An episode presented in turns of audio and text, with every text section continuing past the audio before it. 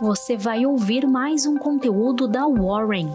Estamos nas redes sociais como Warren Brasil. Acesse nosso site warren.com.br e saiba mais.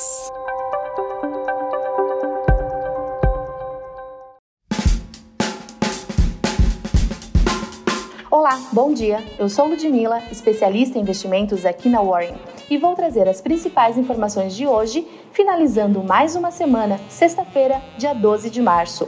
A inflação divulgada pelo IBGE nesta quinta-feira veio bem acima do esperado pelo mercado, Pressionado pela alta nos preços dos combustíveis e pelo reajuste no setor de educação, o IPCA de fevereiro foi de 0,86%.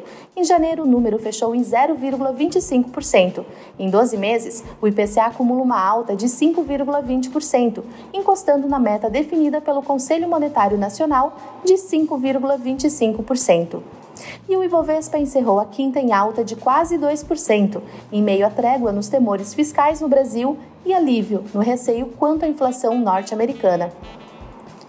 A ESH Capital, minoritária na Smiles, pediu à CVM a suspensão da Assembleia da proposta de incorporação da companhia pela Gol. O Bradesco BBI reiterou que a proposta seria negativa para a Smiles, que virou independente em 2013. A agência de classificação de risco Fitch vê uma recuperação nas petroleiras neste ano, pautada no aumento dos preços da commodity. A Petrobras foi um dos destaques positivos do dia, em meio à aceleração do contrato Brent.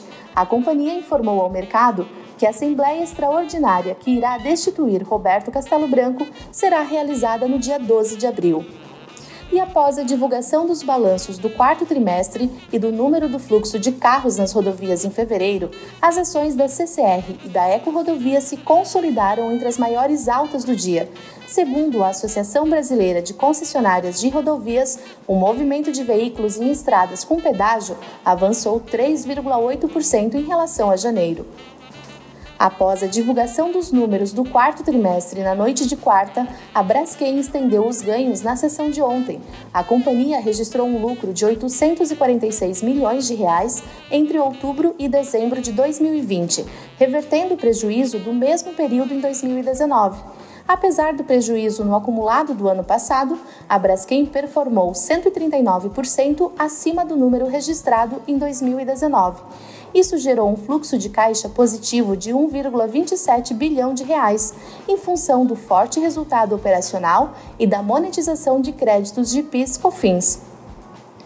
Com a valorização do real no mercado de câmbio, as empresas exportadoras são as que mais estão sofrendo dentro do Ibovespa no curto prazo. Destaque para o setor de papel e celulose, com a Clabin e a Suzano.